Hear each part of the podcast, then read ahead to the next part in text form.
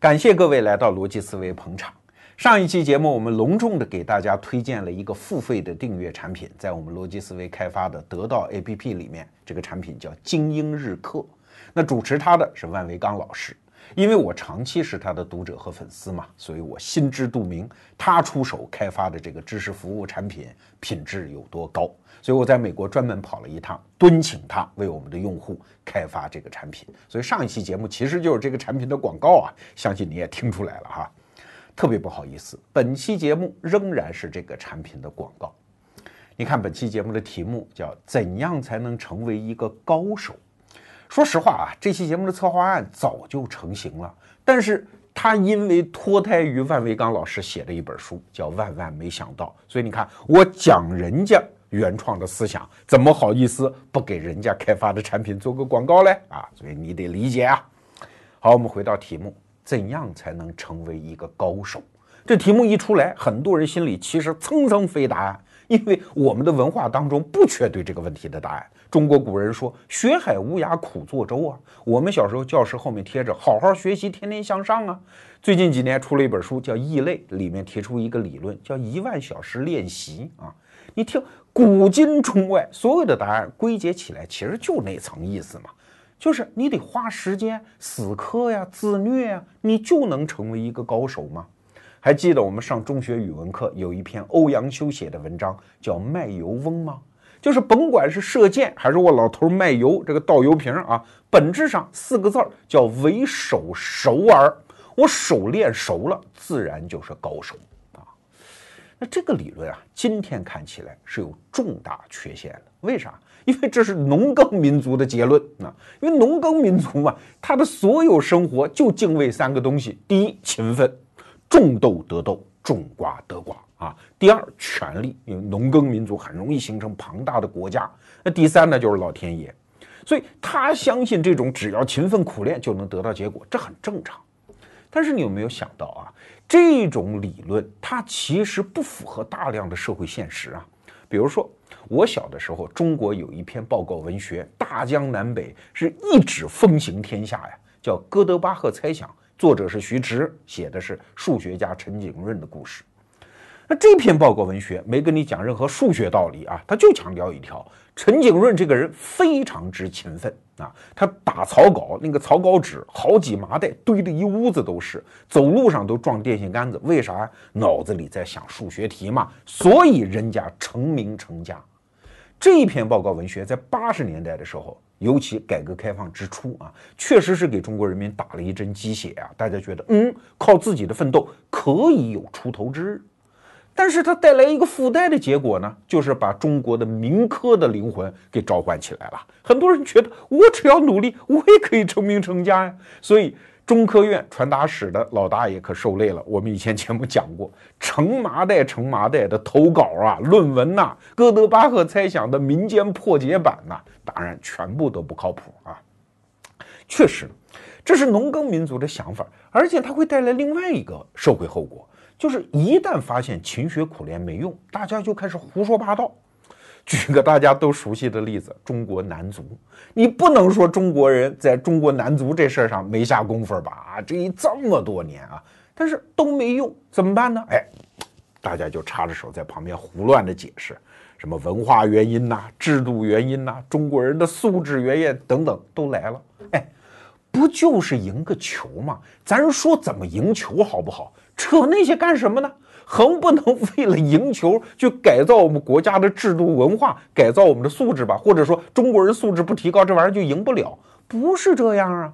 在体育运动史上，经常会有一些国家，甚至是小国，在个别项目上突飞猛进呢。比如说韩国的那个女子曲棍球，哎，不说他们了，就说我们中国的乒乓球，你能找到什么文化制度、什么素质的原因吗？没有啊。原因很简单，只要你有一个起码咱都不说科学精神，实事求是的精神，就是因为找到了一套好的训练方法呀，于是就可以成批的出人呢，不就是这么回事？咱就事论事好不好啊？所以啊，我虽然身为文科生啊，特别反感文科生的思维。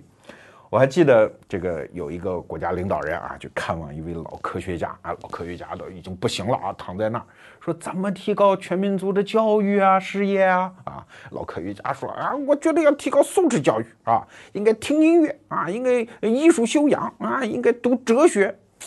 这老科学家说的可能也是真心话，但这不是解决问题的方法呀啊！所以啊，我看很多见解啊，我把它分成两类，一类叫评论性的见解，就是你都对啊，我也拿你没办法，但是你就是公说公有理，婆说婆有理，不解决问题的。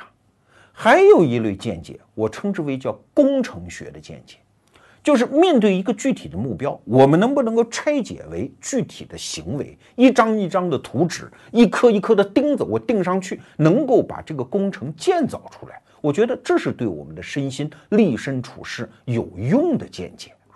我喜欢万维钢，就在这儿，他提供的从来都是这个路数的见解。当然，我下面讲的可是没有一滴心灵鸡汤，全是心灵硫酸啊！听了要是不舒服，我不负责。但是我确保把万维钢老师的原意转述给你听。好，怎样成为一个高手？答案很简单，四个字。刻意练习，刻就是雕刻的那个刻啊，意是意思的那个意。刻意练习，就这简单的四个字，咱们把它拆解。我们先说练习，大家说这不废话吗？啊，就是要练习一万小时练习，不对。练习的基础是基本功，基本功的本质是什么？啊，不是初级入门，而是套路。套路这个词儿现在被污名化啊，大家都觉得套路不就是骗术吗？不是，我们首先得理解人类知识是怎么建构出来的。上一期节目还记得我讲过，有一个词儿叫科技黑箱。对，现代社会我们面对大量的科技黑箱，每一个人只要在分工中就可以了。我们用手机不必知道里面的具体是怎么造出来的。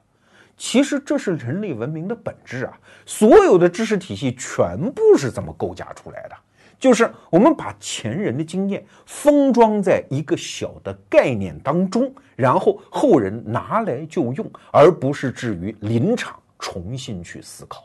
举个例子啊，全世界各个民族的早期文明，一个人要想显得自己有水平、有文化，那表现是什么呢？就是他会背大量的谚语、俗语、成语和诗歌。为什么？因为这些东西都是前人或者他人成型的经验的最凝练的表达方式。比如说，孔老夫子就讲过一句话：“不知师，无以言。”呐。这个诗指的就是《诗经》，因为《诗经》是那个朝廷的文献最后留下来的，每一首每一句后面都有大量的典故和含义，是一大坨东西最凝练的表达为一句诗。所以孔老夫子才说：“不知诗，无以言。”你连《诗经》都不会背，你连话都不会说嘞。确实，春秋战国时代，你去看《左传》，一个上等人在正式场合发言，先是要丢一句《诗经》出来的，一大坨意思震在现场。然后再根据特定情境发表自己的谈话啊，西方人也一样啊。以色列人那个传说的先祖所罗门王啊，号称会背三千条谚语，你看这不是当做一个本事出来炫耀吗？现在文化人类学家到非洲去搞调研，很多原始部落的酋长判案子，他又不懂什么法律法理啊。听完事实之后，他最大的本事就是引用一句老祖先的谚语。说出来，双方都接受，围观群众拍手，说得好啊，这就叫有水平。所以你看，从最开始的人类文明，一直到今天我们如此复杂的知识，其实都是这玩意儿，叫知识罐头，把前人已经搞明白的东西抽象为一个非常简洁的东西，然后我们拿来就用。哎，这叫什么？这就叫套路吗？啊，我自己的学习经验是这样啊，有两种套路是最重要的。第一种套路呢，就是在教科书上找不着，但是一定是这行的前辈给你总结出的最值钱的经验啊。所以你去做最普遍的练习其实不重要，关键是跟同行把这些东西要能够学来。所以我们在创业过程中，一旦遇到什么事儿，赶紧找这行的老司机啊，把老司机的那些套路一定要学到手。我在早上的微信语音当中讲过这么一个例子啊，比如说当年我当电视采访记者的时候，我对面做一个采访对象，经常一见电视镜头就磕磕巴巴，紧张的是一句整话说不出来。那怎么办呢？啊，你教他说嘛，确实有电视记者这么干啊，对面写个大字报，你照着念。对方那个神态啊、语气啊，什么都不对呀，那怎么办呢？哎，有一个老记者就教我一个招儿，说你这么说，他要是说不出来，你明白他的意思之后，你帮他总结，帮他说啊，你跟他这么说，哎呀，这个王先生啊，你是不是这个意思呀？啊，啪啪啪啪啪，你替他总结一下。他说对对对，我就这意思。哦，那您把您的意思再说一遍，他马上就能接受，而且能顺畅的说出来，不紧张了。你看，这就是老司机教的套路啊！我在当年当电视采访记者的时候，是积累了大量的这种套路，从怎么邀约采访，怎么做预采访，事后怎么剪辑处理一大堆矛盾啊，这都是有套路的。这是一类，还有一类呢，就是概念啊。这个方面要得益于李笑来。那李笑来也是在我们得到 APP 里开发一个产品，叫“通往财富自由之路”啊。有一次我跟他吃饭，他那个说法特别启发我。他说啊，我上中学的时候那个成绩向来好，但是我不怎么听课，为啥呢？就是因为上初中的时候，他妈跟他讲了一句话，说你看啊，所有的教科书本质上一个学期就跟你讲几个概念啊，物理也好，化学也好，其实那么多章的内容，每一章就讲一个概念。哎，李笑来觉得如梦方醒，所以每个学期教科书发下来，他自己就先把这个概念先磨一遍，他不去做习题，也不去追究那些细节，就想知道这个概念本身是什么。那很好理解啊啊！所以后来即使上课的时候三心二意，觉得自己成绩也非常好。这说明什么？说明人类文化就是靠概念堆出来的。哎，你以为一个学科的成长是一地鸡毛的细碎知识吗？不是啊。你比如说物理学，在二十世纪可能最重要、最重要的一个概念就是发现了熵啊。比如说经济学，在二十世纪最重要、最重要的概念可能就发现了交易成本。你别看“商”就一个字，交易成本就四个字，它其实背后有一大坨非常丰富的含义。而“商”这一个字儿，只要你了解它的清晰的内涵和外延，其实你把整坨的知识全部就拿到手。所以，一个人在积累自己的知识的路上，一定要学这些概念，把它打磨清楚啊，这就也是叫学套路。那你说我们在反对什么？我们就反对那种所谓做基础练习啊，比如说你踢足球，那你就要不断的踢足球，要参加比赛，这叫什么？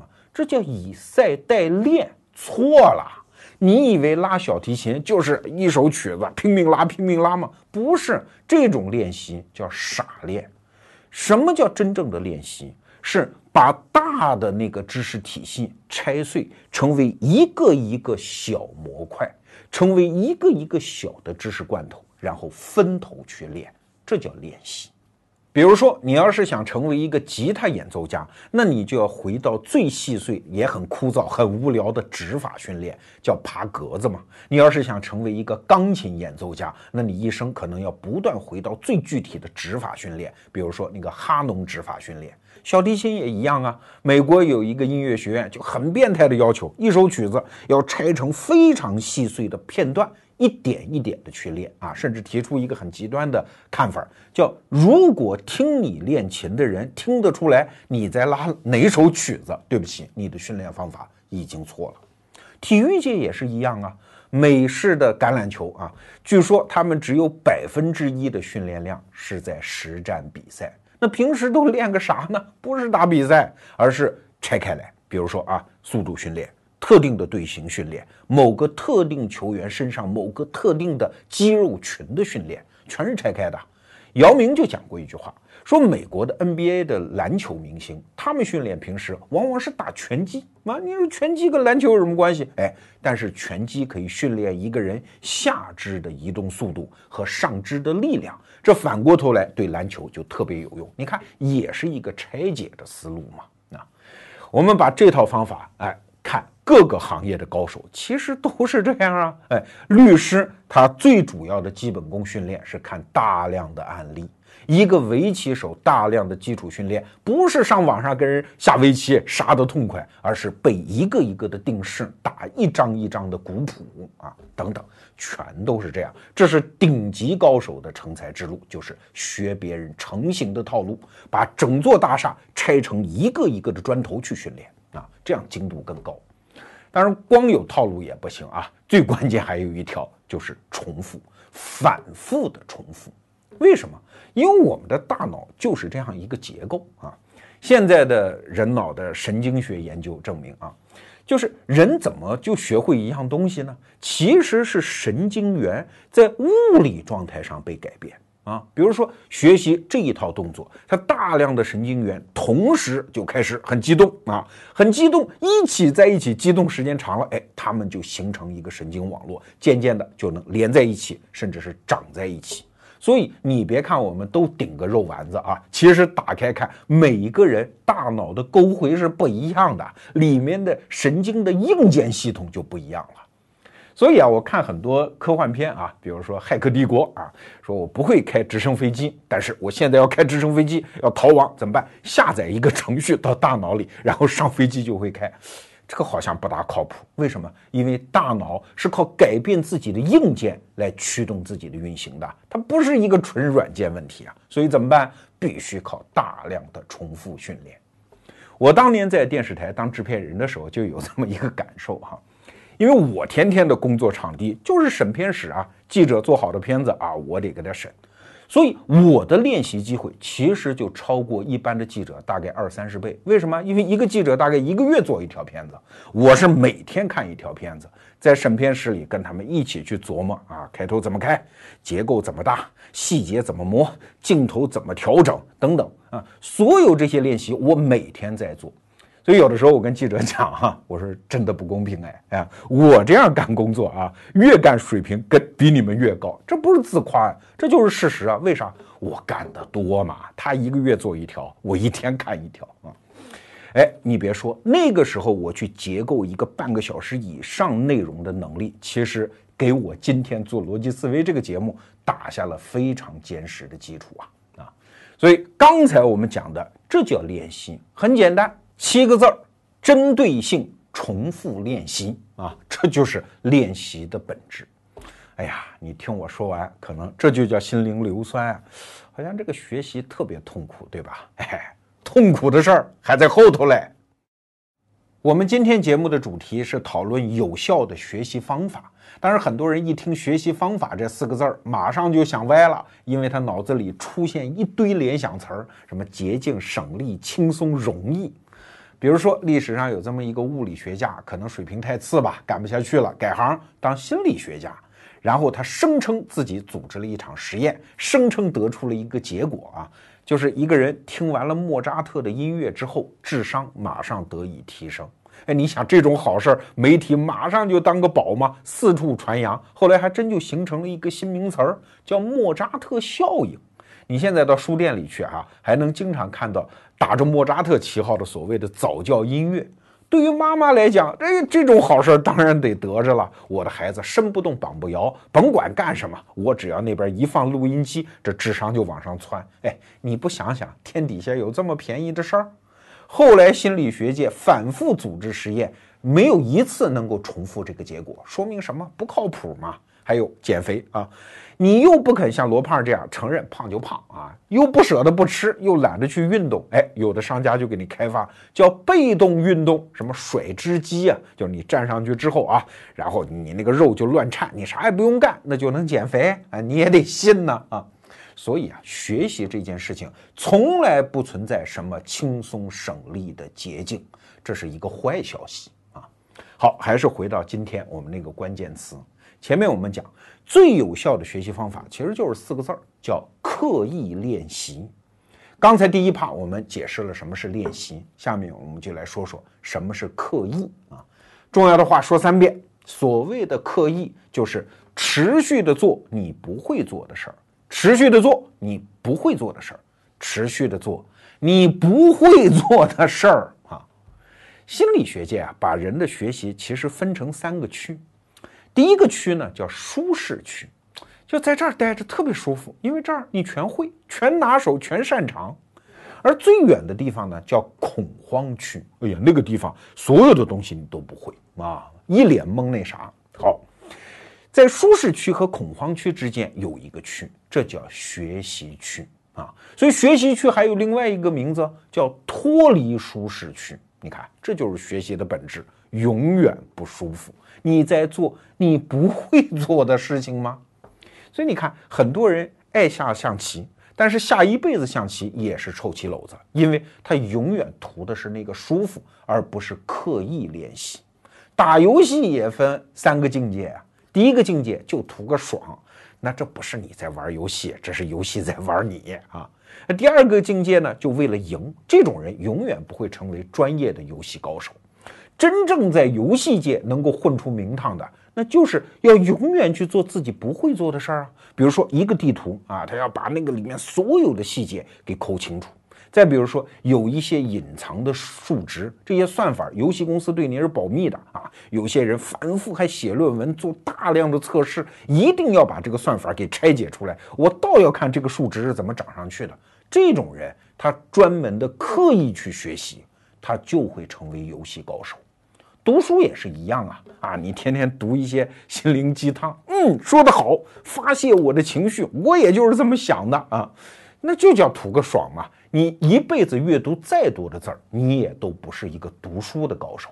当然，你天天非要说康德、黑格尔，看一些自己也读不懂的天书，那也叫自找别扭。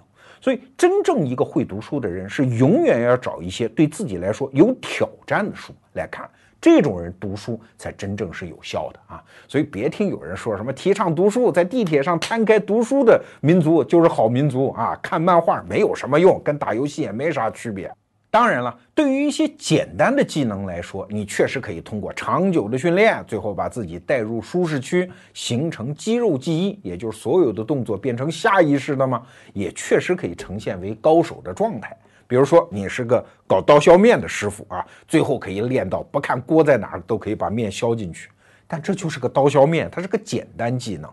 可是现代社会很多分工，那个技能是非常综合的。如果你让自己陷入舒适区不能自拔的话，那会害了你呀。我们举个例子哈，美国高尔夫球界有一个明星叫泰格伍兹，就是著名的老虎啊。这个人呢，私生活不太检点，但是他在球场上那是神一般的存在啊。据说很多专业的高尔夫球运动员最佩服他的，就是他在挥杆的半途当中，如果球场上出现意外情况，比如说有人乱跑啊，有人乱喊呀，他觉得这个动作已经打不好了，他能中途停下来，生生的停住，然后调整一下，重新开始。这对我们这些外行来说，觉得我也能停啊，这有什么呀？但是对专业运动员来说，这个动作意义极其重大。为啥？因为他们专业的把挥杆早就练成了肌肉记忆，是下意识的动作。哎，看起来是非常熟练，但是这个动作本质上也是失控的，因为你的大脑对它已经不起作用了，可不就失控吗？万一球场上出现意外情况，事实上这个球你就肯定打不好嘛。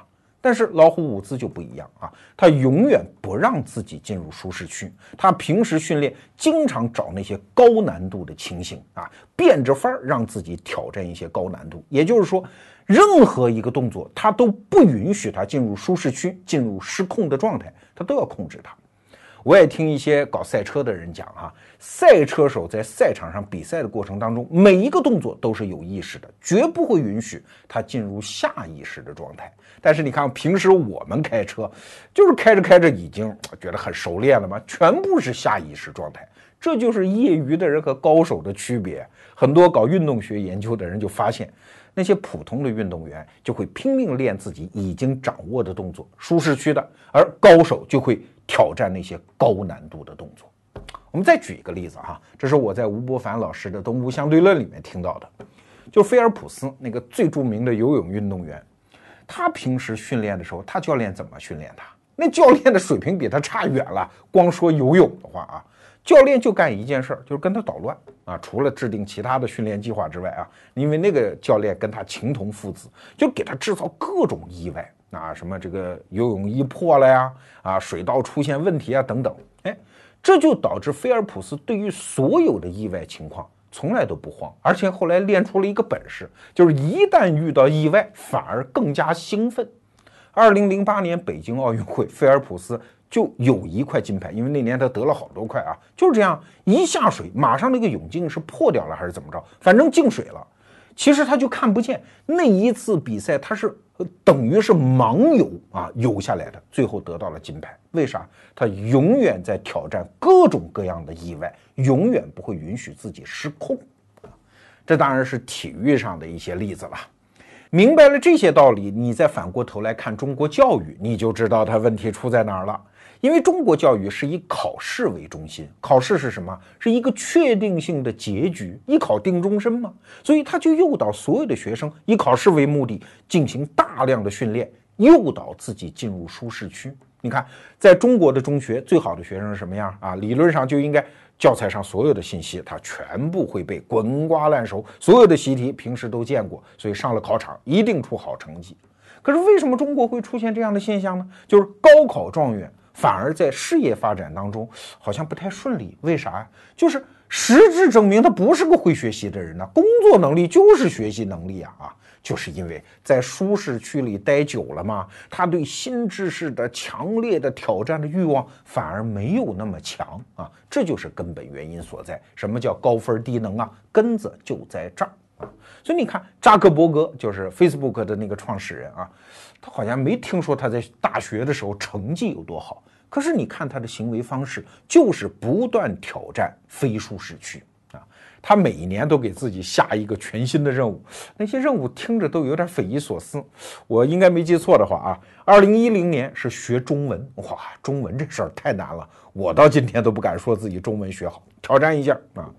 那二零一一年呢，是他只吃自己亲手杀死的动物。哈 这个不知道为什么要挑战这个。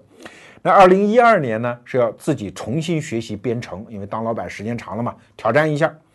呃，二零一三年呢，是好像是呃每天认识一个新朋友。二零一四年呢，是每天写一份小便签，以感谢一个人。二零一五年呢，是啊每两周读一本新书。二零一六年就是今年啊，他给自己设了两项任务。第一项任务呢，是自己要做一个人工智能来做自己生活和工作的助手。还有第二项任务，就是全年要跑三百六十五英里。你看，这就是牛人呢。他们一天不进步，自己浑身都不舒服啊。那我们普通人可咋整呢？我们达不到扎克伯格那个境界，但是我们又想在某个特定领域成为高手，那有没有方便法门呢？哎，还真就有。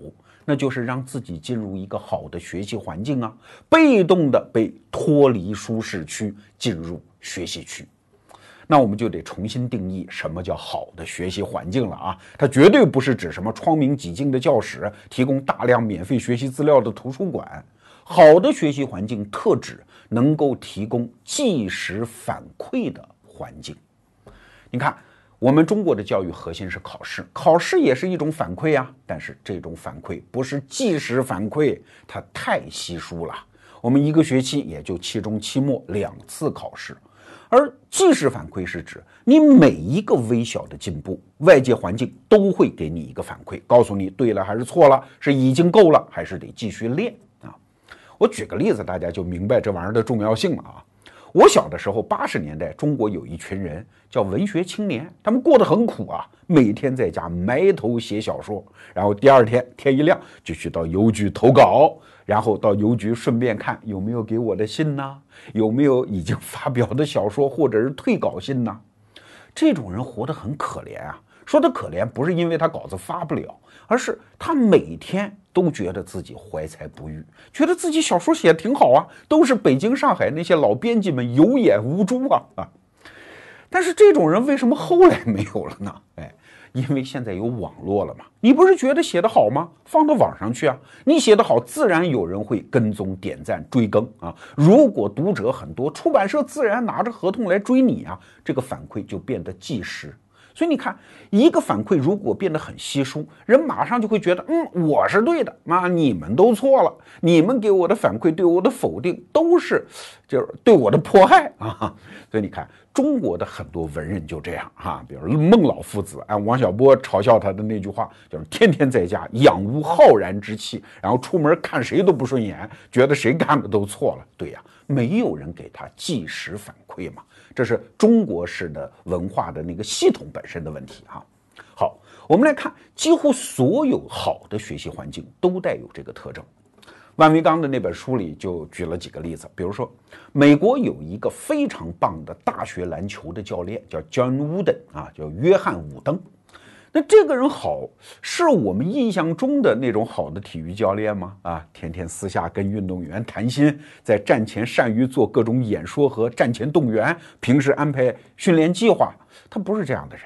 这个人其实看起来情商挺低的啊，有一些心理学家就密切跟踪他在训练场上的那些行为，发现他只有百分之五和百分之六的话是在表扬和批评，啊，说白了很少关心你们是这个是好啊还是坏，那他关心什么呢？就是发不同的指示啊，他有百分之七十五的话都是在非常具体的给你反馈啊，这个动作做怎么样改，下一个动作去做什么。这个人在训练场上的话永远很短，从来没有一句话。心理学家在旁边掐表啊，没有一句话超过二十秒。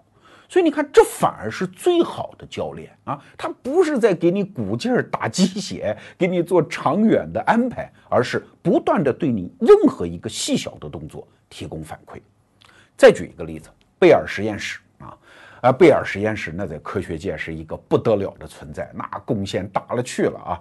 从早期的什么激光器呀、电子计算机呀、上天的通信卫星啊，包括我们用的计算机的 C 语言，都是来自于这个实验室，那成果丰硕的不得了。这个实验室培养了七位诺贝尔奖的获得者，那他为什么这么优秀呢？就是因为有人才梯度嘛。贝尔实验室有一个不成文的规定，就是在这里面，甭管你多牛，你是教授，你是大师，你是诺贝尔奖获得者，你有一项义务，就是这个实验室的所有年轻人问你问题，你不能回避，你必须给回答。你看，这就是在一个非常小的范围内去建立一个即时的反馈系统。说到这儿，我们说一个小问题啊，你看我们读研究生的时候有一个角色叫导师，对吧？哎，导师这个词儿在英文里就叫 advisor 啊，那你会发现它还有另外一个含义，叫什么叫顾问？对呀，其实，在研究生期间，我们真的是需要一个导师吗？你听导师这个词儿是领着我们往前走啊，有师道尊严的。可是 “advice” 的另外一个意思是顾问，顾问就是不断的给我们做的事情提供一些即时的反馈。所以在西方的研究室或者是大学学府里面，哎，导师这个角色其实本质上是顾问的角色，这就牵扯到一个话题。很多人觉得，哎呀，这个教育这个东西将来是不是都可以上互联网啊？啊，老师录一个视频，然后啊，全国人民、全世界人民都可以在网上听他的课。对不起，这种课堂是无效的。真正有效的互联网课堂不仅有网上的学习资料，关键要有线下的反馈。啊，所以真正在前瞻人类大学未来的演变，大家都会觉得，哎，会进入私塾状态，就是师徒制嘛。啊，师徒之间那个关系，他就不是一个老师往堂上一站，下面有一百多个学生啊，都抱着一个笔记本电脑在那儿听课，不是，是我们互相之间去切磋学问，你的任何一点增长，任何一点疑问，都能获得我的即时反馈。啊，所以师徒制的复兴，大家现在有共识，是未来人类学习的一个总方向啊。我在这儿还想给大家举一个例子，就是我也是在网上看到的，说美国有一个大学啊，它的历史学系有一年，这个老师上堂之后说，这个学期我们学西方的近代史啊，那我们学什么呢？这样吧，哈哈，我们来干一件事儿，哥伦布当年发现美洲的那艘船。啊，那个船也不大，这样我们这个学期全班同学，我们就再造一艘这个船，好不好啊？哎，学生一听，这当然好啊！啊，就跟导师一起用了一个学期，真就在学校的校园里把这个船给造出来了。就这种教学方法，你让中国的教授听起来，这不是有点匪夷所思吗？啊，这不耽误学夫学生功夫吗？啊，好像你在搞什么素质教育、兴趣教育，但是学生的知识面到哪里去了呢？嘿嘿。但是站在我们刚才讲的即时反馈系统的角度，你再来理解这件事儿，你发现不一样了。因为造一艘船，按照我以前讲的那个词儿，是一个工程学，它有特定的目的。工程倒拆回来到每一个细节，什么都能给你即时反馈啊！因为我们得研究啊，哥伦布当年那船到底多大呀？那个时代的造船工艺是什么样的呀？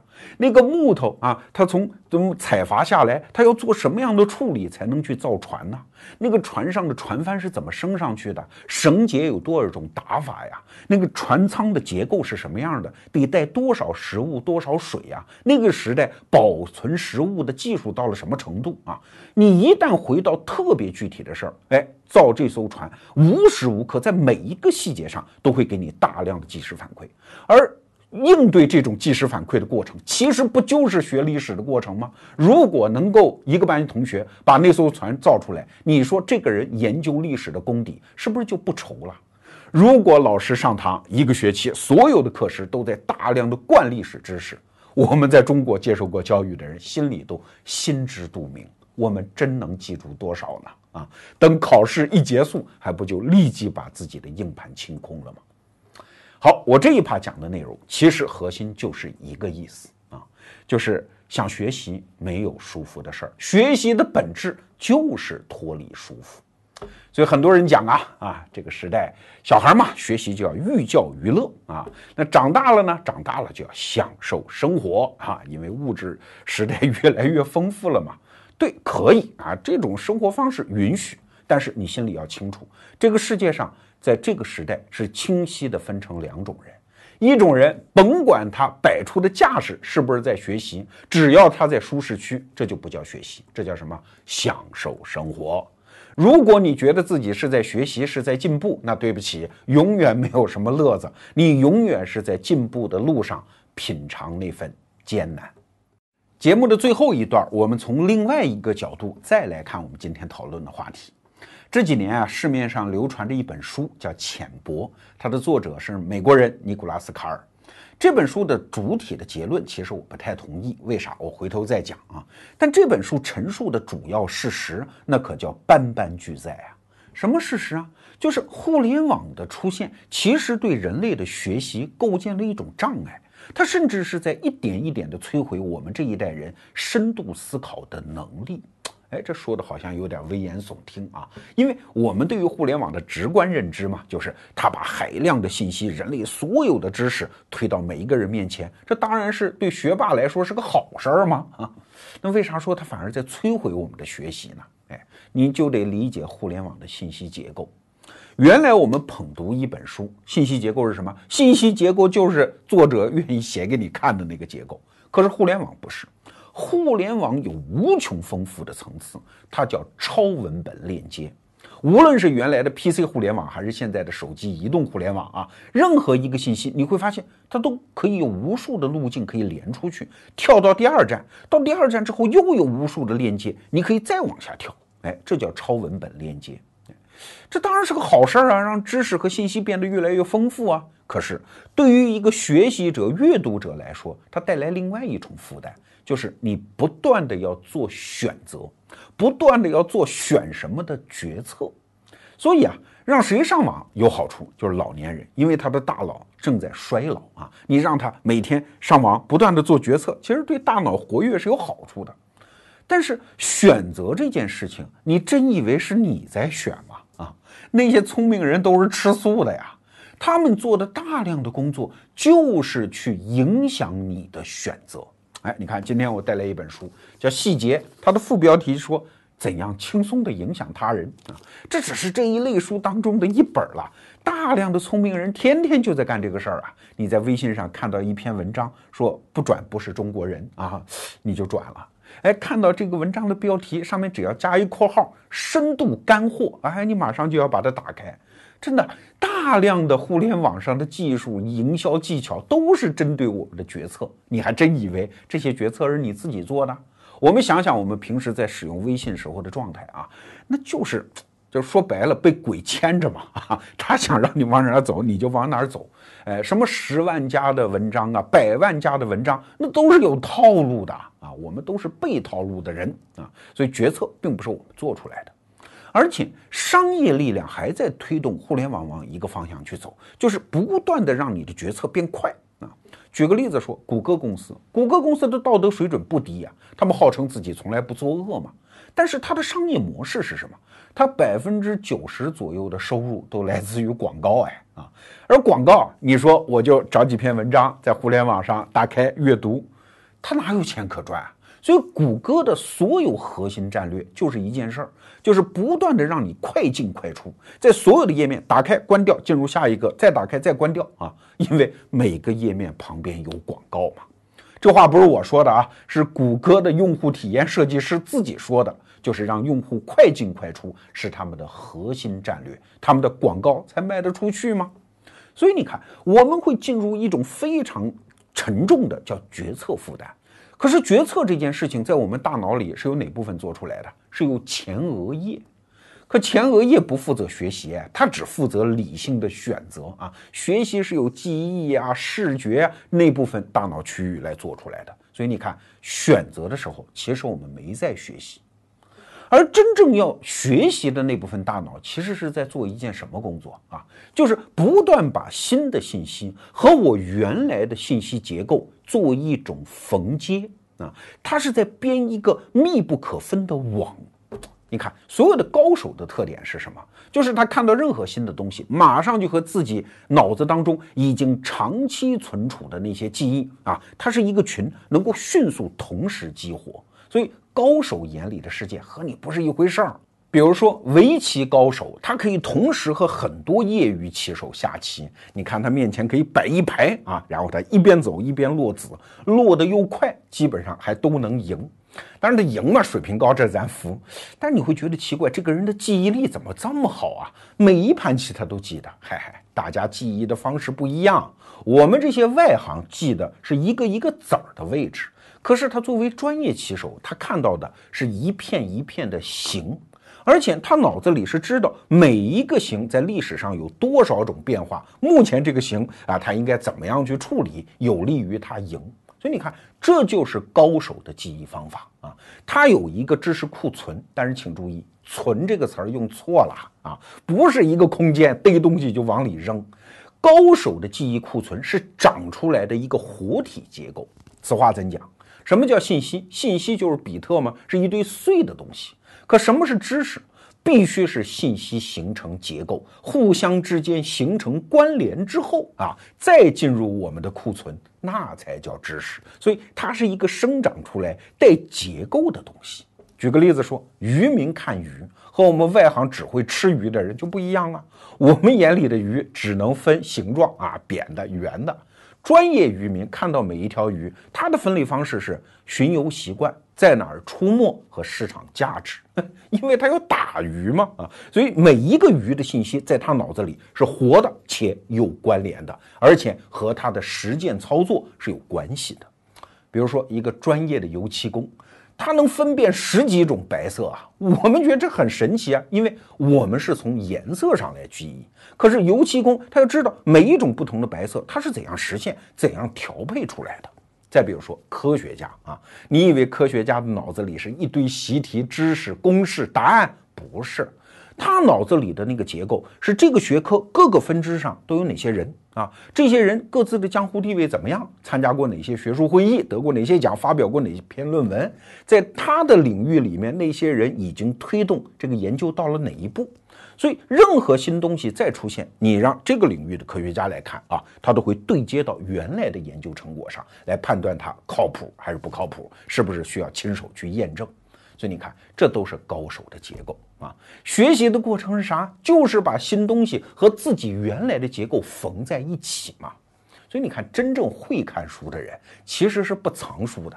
像罗胖家里藏那么多书啊，其实说实话不大看。有的时候仅仅是占有了，就觉得嗯，他已经学习了。其实跟真正学习不是一回事吗？真正学习的高手啊，往往家里没书，但是有什么？有笔记。啊，其中最典型的就是钱钟书先生。钱钟书家里据说就没什么藏书啊，虽然他学问大成那个样子，他那个时候在社科院嘛，每个星期到社科院的图书馆借一大摞书出来，然后第二个星期再还回去，他就觉得你是背下来的吗？啊，怎么那么倒背如流、滚瓜烂熟？其实秘密就在于他的笔记本。按照他的夫人杨绛的回忆啊，他一生大概英文材料的笔记一百七十八本，中文的也差不多，那真是堆得跟山一样。你想想看，那是一个多么大的量！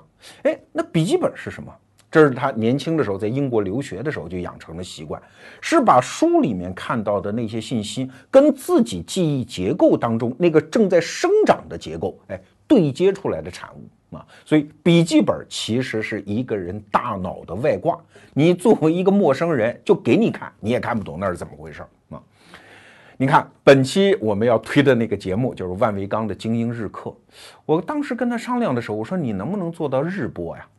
其实啊，我在说这话的时候，心里是没把握的啊，因为每天生产一篇文章，你想想看那个负担。万维钢说：“我算算啊。”然后他就翻了翻他的笔记本，他说：“可以啊。”他说：“我的存货至少就可以干两年。”为什么？因为他读书就是这样，每天读大量的书，遇到好东西马上就摘下来，然后批注一些自己的心得。你看我学习也有这个特点啊，呃，虽然呢我没有那么厚的笔记本，但是我有印象笔记啊、网易云笔记啊。我一旦看到网上的文章之后怎么办？立即哎，我觉得挺好啊，立即把它存入。但是光这个动作是不行的，大家都有这样的体验吧？往往收藏的文章永远不会去看。我给自己下的一个标准，就是我存的一篇文章，我哪怕写一个字儿，我都得写一个心得。这个心得不是为了出版，将来是什么样？是为了跟这个知识形成一次互动。说白了，就是把这个新东西缝接到我原来的知识结构上吗？就是这个东西我抱回家，在我的货架上，它搁几排几号啊？哎，这才完成了学习。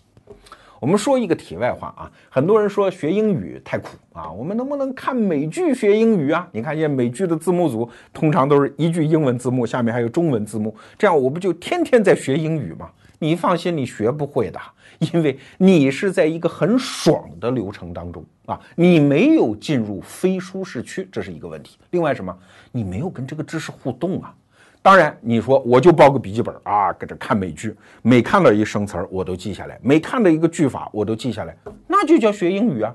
所以，如果你仅仅简单的判断说看美剧学英语靠谱不靠谱，这个东西很难讲，关键看你的主动方式。再比如说，我们开发的得到 APP，那里面有很多非常精彩的高手给你打造的知识服务，但是我们从来不敢夸口说这就是互联网大学，为啥？因为那种知识服务，有的时候你会非常轻易的把它消耗掉。挂上耳机听罗胖怎么讲，听王玉泉怎么讲啊，看李笑来怎么讲，这不叫学习啊！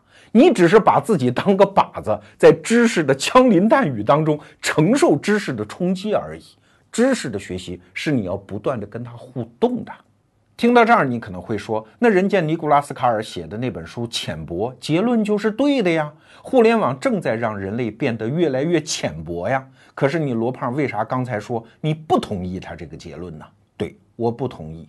我不同意的就是这个句子的主语，不是互联网让人类变得越来越浅薄，而是我们人类当中的一部分人，甚至是大部分人在面对互联网这个新工具的时候，让自己堕落的更浅薄。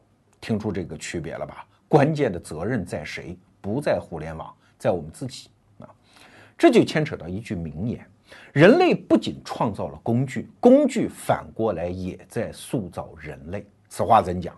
你看，在人类的所有文明史上，但凡出现一个新工具，它一定连接产生两个结果。第一个结果呢，就是这个工具产生的便利性嘛啊。那第二个结果呢，就是这个工具一定把原来的人类分成两大波。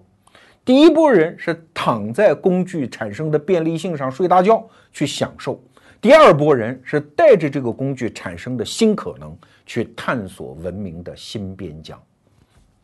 举个例子说，最古老的发明之一啊，就是轮子。有了轮子之后，搬东西立即变得轻松了，所以一部分人欢呼雀跃，哦，终于轻松了，更多的时间可以休息了。可是，一定还有一部分人觉得，哎，这个搬东西越来越轻松啊。那我为什么还要跟这帮懒蛋在一起混呢？啊，我为什么不装上我的全部家当，走向远方，去开拓我自己的土地、家园和帝国嘞？哎，你看，人就是分成这两种吗？可是人类是由哪部分人推动他的进步的？当然是后一种嘛。我再举一个例子啊，你比如说，就在此刻，人类的人工智能技术正在把这个自动翻译技术推向成熟，可能要不了多久就可以大规模的适用。那它一定就把我们中国人分成两类啊，一部分人说自动翻译都来了，我还用学英语吗？那玩意儿多苦啊，对吧？我就拿个自动翻译机，我说一句中文，给老外一放，马上放出来的就是英文，哎，我交流无障碍。这部分人再也不会学英文啦。哎，他躺在工具产生的便利性上睡大觉嘛。可是还有一部分人呢，哎呦，自动翻译技术出来了，我跟老外的交流变得更加便捷，所以我要踏着这个技术去跟他们去抠那些交流的细节啊，进入他们的主流社会。这就是后一种人嘛，他去开拓新边疆。而后一种人呢，是永远不得闲儿，永远非常辛苦。你看，几十年前就有一些经济学家在预测。说你看，人类创造财富的能力变得如此之大，所以他们就预测啊，将来人类的休闲时间会越变越多。哎，好像确实是这样啊。你看，二零一六年，呃，网上崛起了一个新的业务模式，叫直播啊，动不动一个网红直播，几万人、几十万人、上百万人在那看。我其实有点不理解啊，就我觉得互联网创新挺好的，可是为什么有这么多人有闲工夫呢？那确实啊，就是因为互联网让一大部分人觉得什么都很便利呀，是吧？买东西也送回家，然后大量时间可以打游戏、看直播、看影视剧啊。但是对不起啊，这是中下层人民的生活状态，他们的时间确实因为新工具变得越来越多。可是你真到那些主流人群当中，尤其是有钱的，在事业上发展的也比较好的。按说最该享受文明成果的是他们呀，但是恰恰越是有钱人越忙，越没时间休息啊！你到北上广深那些大城市好公司里面，就是业务发展的非常好的公司，恰恰是彻夜加班的公司。你看，新工具正在把人类又分成两大波，大部分人躺在那个越来越开阔的舒适区里面去享受，可是总有一小部分人带着满身的伤痛，龇牙咧嘴，痛苦不堪的向那个非舒适区，也就是学习区进发。说到这儿，你再看一眼我们今天节目的标题啊，叫“怎样成为一个高手”。这我承认有点标题党，是虚晃一枪。因为表面上谈的是学习方法，但是说到这儿，你该明白了，其实我谈的是学习的真相。所谓的方法嘛，那总结出来每个人都能用，而真相是不是每个人都要学习的？真正在学习的，其实仅仅是一小部分人。说到这儿，就该回到我们今天节目要做的那个广告啊，万维钢开的精英日课付费订阅产品。在他写的那个发刊词当中，有一段话，我觉得写的真是好。他说啊，人类原来的区别仅仅体现为智商，可是智商这个东西在人群当中是正态分布的，就是橄榄型啊，中部永远很大，两头很小，智商高和智商极低的人其实都非常少，大家差不了哪儿去。可是认知这个东西就不一样，它是密律分布，什么意思？就是只有极少的人能够达到认知的高层。为什么？因为认知是学习得来的，你通过不断的练习，不但获得正确的反馈，然后你的认知是不断的蹿高，而把绝大部分人留在身后。而在认知上，高手和低手的差别，那就是判若云泥呀。听到这儿，你可能会说，那这个世界是不是变得越来越不公平啊？哎，我觉得这话说的也不对。为啥？因为世界确实分成了两种，一部分人幸福的在生活，你越来越休闲，你越来越舒服；而一部分人呢，可能他的财富越来越大，影响力越来越大，但是他付的代价也很大呀。所以二者之间，你自个儿选了。